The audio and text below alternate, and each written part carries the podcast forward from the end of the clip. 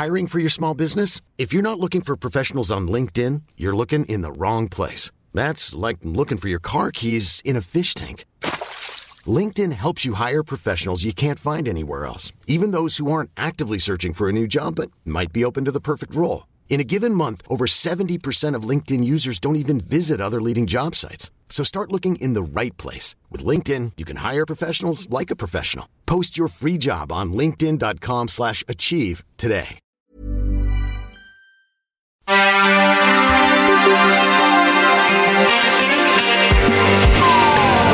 Bienvenue dans Next Épisode, votre podcast consacré aux séries télé tous les mardis à 19h sur Séance Radio et partout, tout le temps sur Internet à retrouver à la demande sur vos applications favorites, Apple Podcast, SoundCloud, Podcast Addict, etc. Ici, on débriefera souvent, on analysera éventuellement, on s'écharpera évidemment, mais pas aujourd'hui. Et tout ceci dans le respect du produit. Au programme The Looming Tower, à retrouver sur Amazon, série adaptée du livre de Lawrence Wright, excellent auteur à qui on doit aussi l'hallucinant Going Clear sur la scientologie, tout comme le livre The Looming Tower Al-Qaïda and the Road to 9-11 raconte comment des dysfonctionnements, faibles mots, entre les services secrets américains ont conduit aux attentats contre les Twin Towers. Pour en parler, Nora Boisouni, bonjour. Bonjour. Et ravi de t'accueillir. Merci. Et Romain Burel, bonjour. Bonjour. Un récurrent, un peu, un, peu- un peu un Une personnage, une, une sorte de mascotte. Avant de parler services secrets, l'info du jour. Genre d'angoisse, cette fois de type britannique, à découvrir cette semaine sur Netflix, une série en six épisodes. Au lendemain du suicide apparemment sans raison de sa mère, une violoncelliste londonienne découvre des secrets liant sa mère à la disparition quelques années avant d'une fillette dans une petite ville galloise.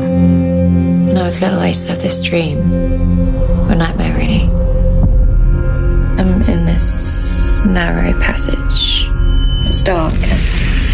I open a door. There she is. Like she's a prisoner.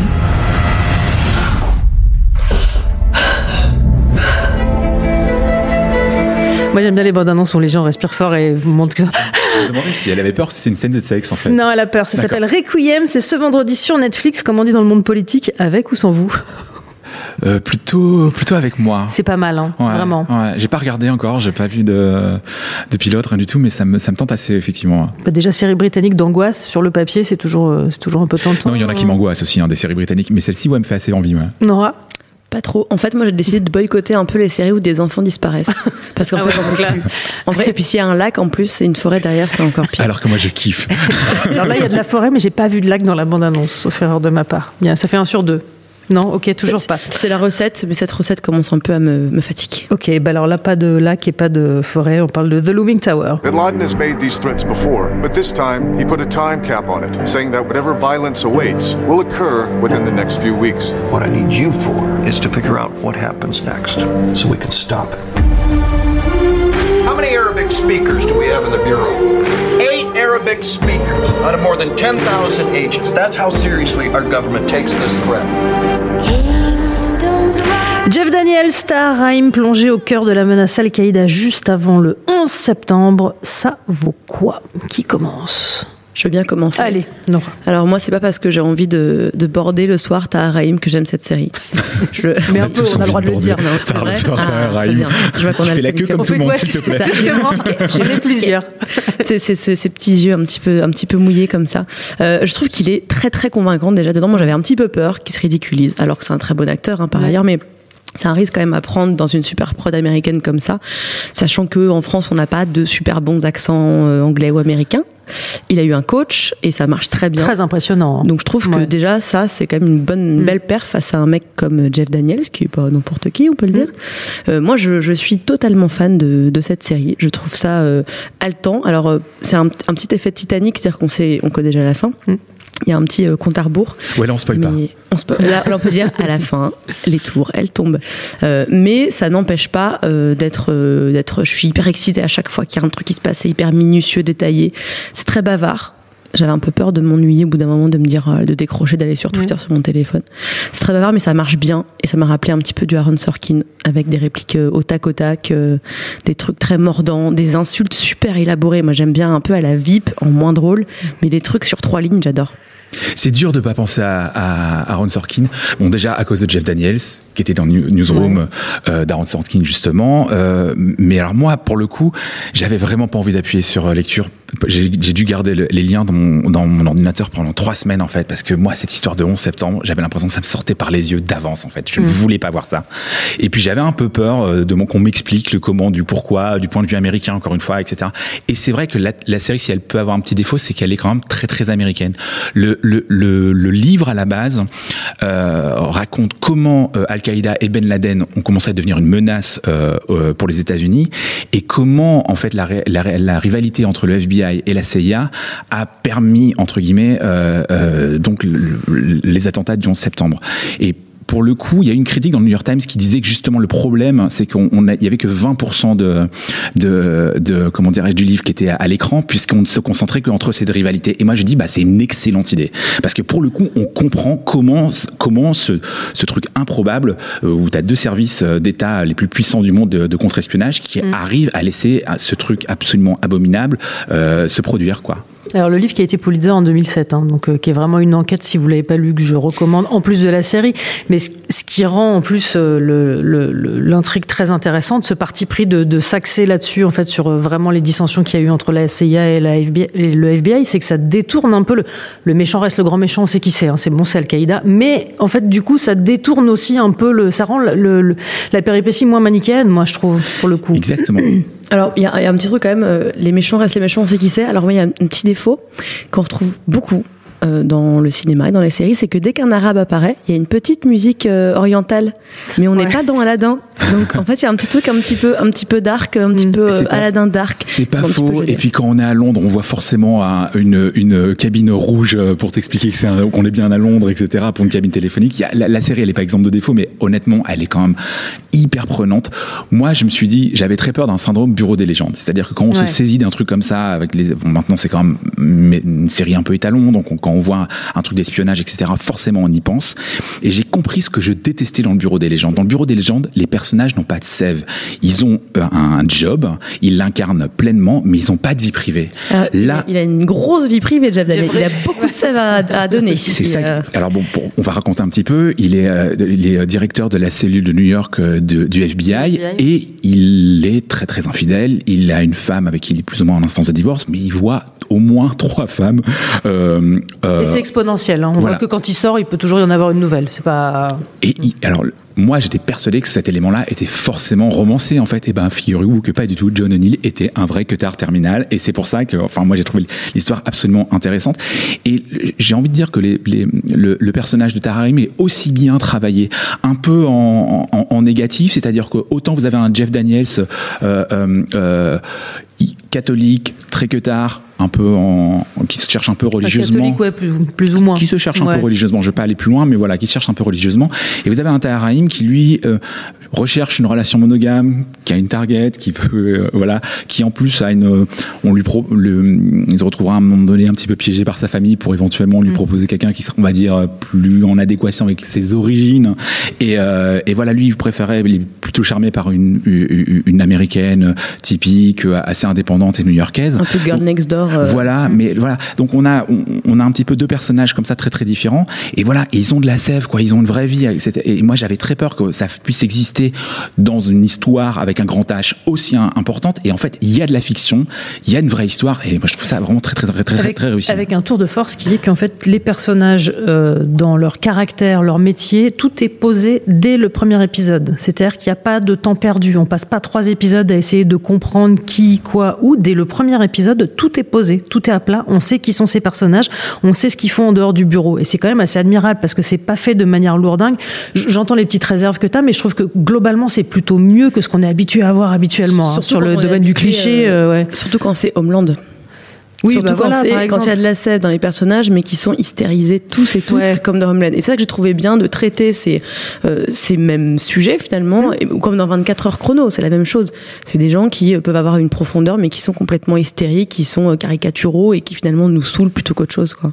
Mais justement, Homeland, c'était la facilité, c'était de prendre euh, le le monde post-Patriot Act euh, et en faire euh, que de la romance et éventuellement même euh, de l'Uchronie un petit peu quoi à partir un petit peu dans tous les sens et puis si ça ça se serait passé etc là l'intelligence de la série c'est de marcher dans quelque chose qu'on connaît très très bien mais d'arriver à, à, à, se resserrer un petit peu. Alors je suis sûr qu'effectivement il y a, y a plein de choses qui manquent comparé au bouquin mais resserrer sur des histoires assez étroites intelligibles et, et de pas commencer directement notamment par les attentats de, du 11 septembre mais par ceux du Kenya de l'ambassade contre l'ambassade au Kenya et ce qui euh, permet en plus de comprendre un peu une, une, une marche à suivre en fait une montée en puissance que moi j'avais même oublié en fait ces histoires. Ça me permet même de, de rafraîchir la mémoire et même dans la façon dont la dont la comment dirais-je dans se replonger dans le début des années 2000 ça me faisait très très peur. On, on avait parlé ici il y a quelques semaines de, de Everything Sucks et comment ouais. en fait les années 90 c'était un petit peu montré d'une manière un peu gadget etc là effectivement on a encore des gros téléphones et des frigos énormes enfin des comment dirais-je des, des téléviseurs gros comme des frigos, mais c'est assez bien amené, quoi. Et alors, euh, effectivement, il n'y a pas de suspense, on connaît l'issue, sauf que ce qui est quand même assez malin et ce qui ramène un peu de tension, je trouve, c'est la manière dont c'est traité. C'est-à-dire que la première scène du premier épisode, c'est pas un spoiler, hein, c'est Tahar qui est en train de déposer lors d'un procès qui a priori se déroule après les attentats. Donc il y a aussi un enjeu de ce côté-là. Qu'est-ce qu'il va raconter? Qu'est-ce qui s'est passé? Je trouve que ça remet de l'enjeu dans une histoire qu'on connaît déjà pour le coup. C'est assez malin. Il se défend et il charge. C'est-à-dire ouais. que concrètement, c'est ça le cœur de la, le, de la série. C'est vraiment cette rivalité entre la CIA et le FBI qui mène à des choses ubuesques. C'est il y a ça d'un côté, cette rivalité-là, et puis il y a aussi l'absolu. Euh, euh, niaiserie euh, des États-Unis en règle générale et notamment des médias qui ne sont obsédés que par une chose, c'est l'affaire Monica Lewinsky, bah ouais. et la tâche de sperme sur cette fameuse ouais. robe et éventuellement les, célébra les célébrations de l'an 2000. En gros, c'est on se dit en fait il y a une phrase de Pompidou qui dit les peuples heureux n'ont pas d'histoire.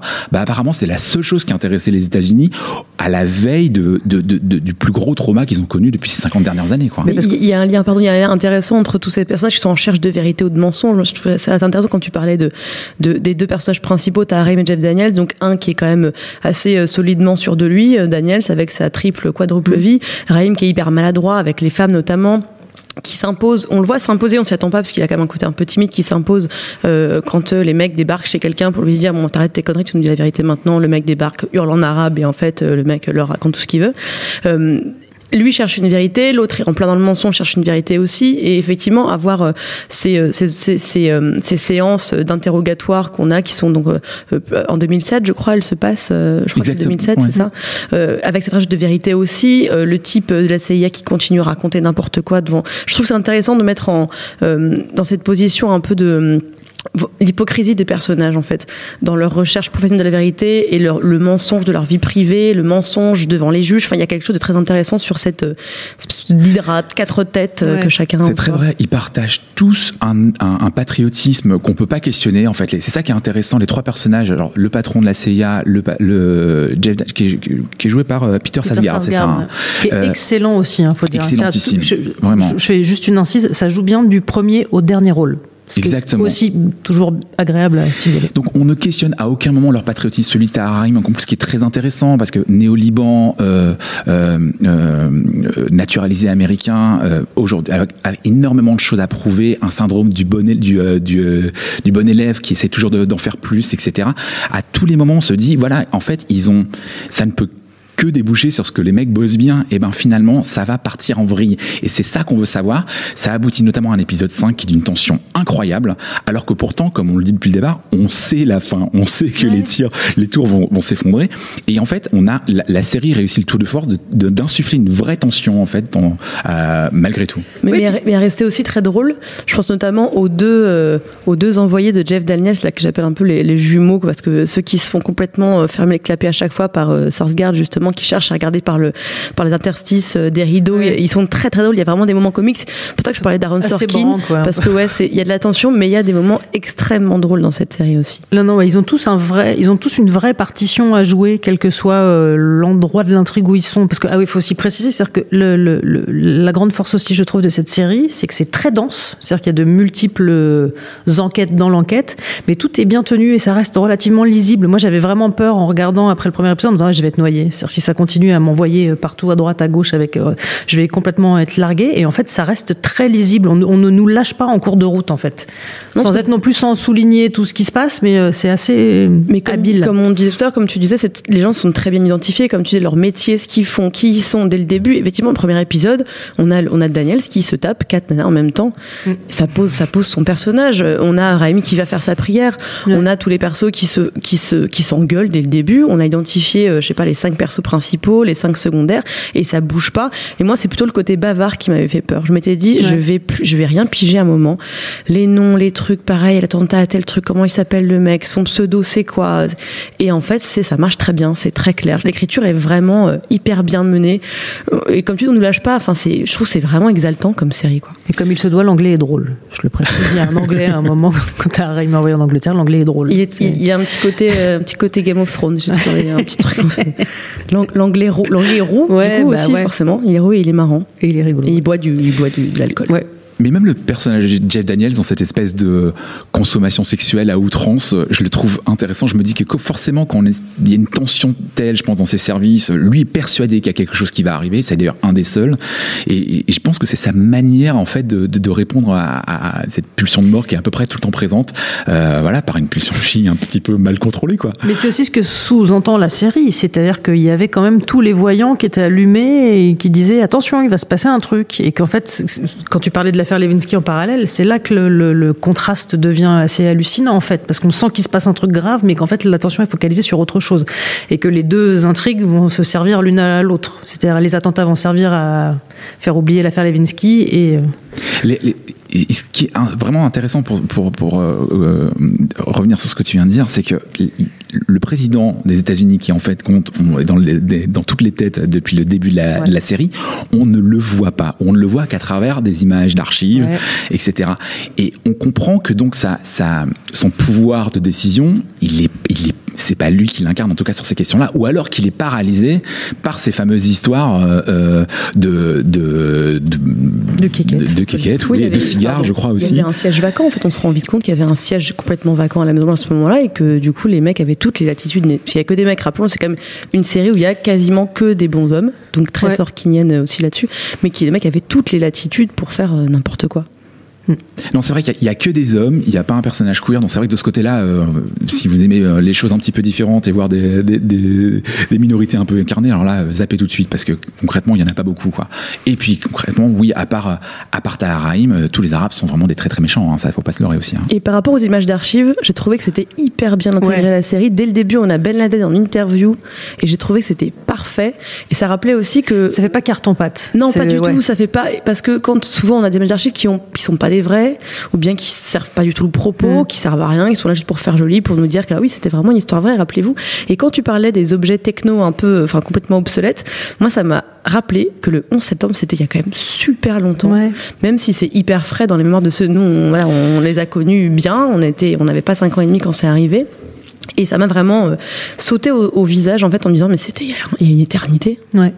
Mais 17 ans, en fait, 17 ans, on peut, on peut en faire un, un, un objet sériel aujourd'hui. Ça m'a fait penser à cette fameuse série euh, euh, sur les attentats du Bataclan que France 2 avait commandé et finalement a annulé parce que c'était trop tôt, en fait. Là, pour le coup, il y a euh, quasiment une génération qui est passée. On peut se saisir de ça. Et puis surtout, il y a suffisamment de. Enfin, je ne sais pas si ça vient avec les années qui passent ou si c'était là, mais il y a, un tel. euh, Ça, a donné naissance à tellement de théories ou conspirationnistes ou autres, ou qu'il y a un moment, il faut bien mettre le nez dedans, en fait. On ne peut pas continuer à, laisser cette histoire se fictionner toute seule.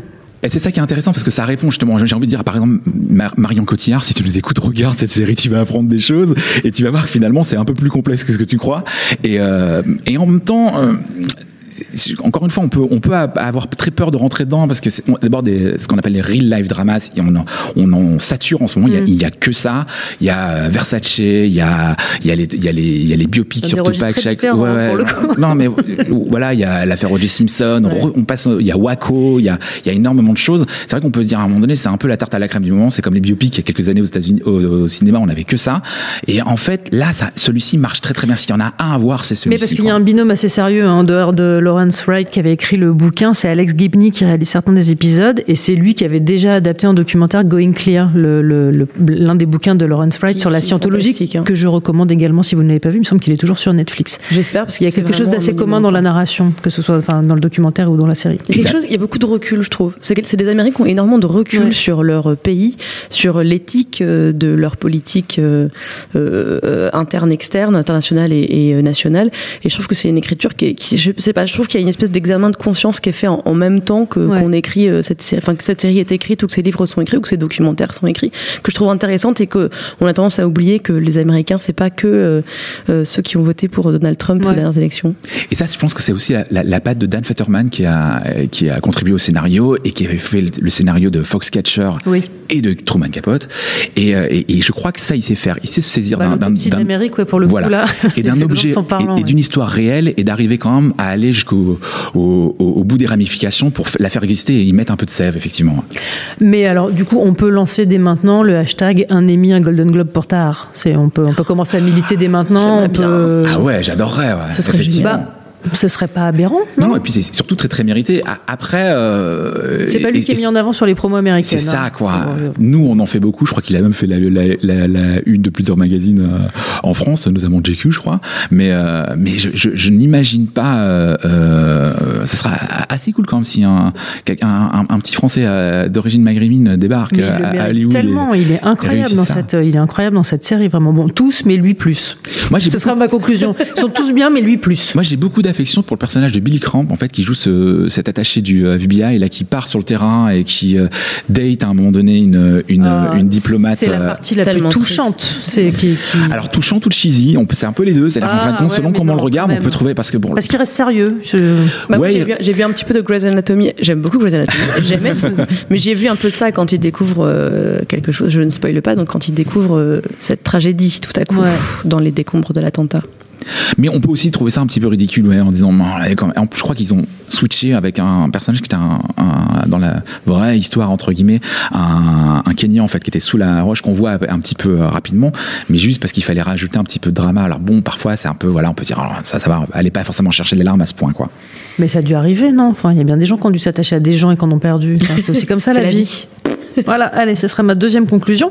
Euh, donc, je rappelle de The Looming Tower, c'est disponible sur Amazon. C'est une série Hulu. Je ne sais jamais comment on le prononce, donc du coup, Si, je vais me lancer comme ça. ça, hein, Euh, si je vous demande une reco à tous les deux, de Moi, type je- si vous avez aimé, vous aimerez, ou l'inverse Parce qu'on parle de la ramasse, j'ai- vu qu'il y en a énormément, euh, si je devais en conseiller un, je te conseillerais Trust, euh, qui est commandé par euh, Danny Boyle, qui est la série qui parle de euh, l'enlèvement de, l'enlèvement de Getty.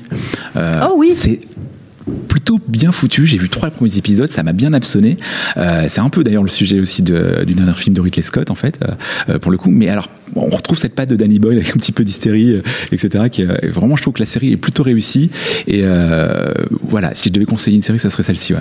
Bah moi, c'était le documentaire Going Clear parce que j'avais Bah, pas voilà. de real life dramas à conseiller, mais c'était vraiment Zoom. Donc j'espère aussi qu'il est encore sur Netflix. Il est formidable. Et flippant. Il est, terrifiant. aussi flippant qu'une vraie fiction. Bah, aussi il y a des sur- phases incroyables. Surtout quand on a encore acteurs et actrices scientologues aujourd'hui qui euh, réfutent tout ce qui est indiqué dans, le, dans les témoignages des rescapés, des survivants et survivantes de la sciento. Quoi. Et il y en a quelques-uns qui balancent pas mal aussi, ce qui est pas plus mal. Et si vous voulez finir en beauté, vous pouvez vous envoyer Zéro Dark Sortie de Catherine Bigelow parce que c'est bon. Là. thématique, Voilà, voilà. on finit sur Ben Laden là. Au moins, vous avez bouclé la boucle.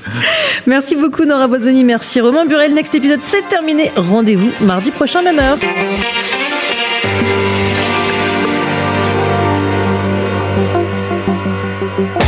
L'idée est là, mais la cohérence n'est pas là du tout. Quoi. Fan Footage, le lundi à 19h. Bah, il a des très très bonnes intentions, puis tout s'éc- tout s'écroule sous une dramaturgie vraiment hyper poussive. Retrouvez Thomas Camacho et Pierre Delors. C'était quand même le grand écart entre euh, Source Code et Warcraft. On s'était d'ailleurs posé la question euh, pourquoi Warcraft? Et sur toutes les applications podcast. when it comes to your finances, you think you've done it all. You've saved, you've researched, and you've invested all that you can. Now it's time to take those investments to the next level by using the brand behind every great investor, Yahoo Finance. As America's number one finance destination, Yahoo Finance has everything you need, whether you're a seasoned trader or just dipping your toes into the market. Join the millions of investors who trust Yahoo Finance to guide them on their financial journey. For comprehensive financial news and analysis, visit yahoofinance.com, the number one financial destination, yahoofinance.com.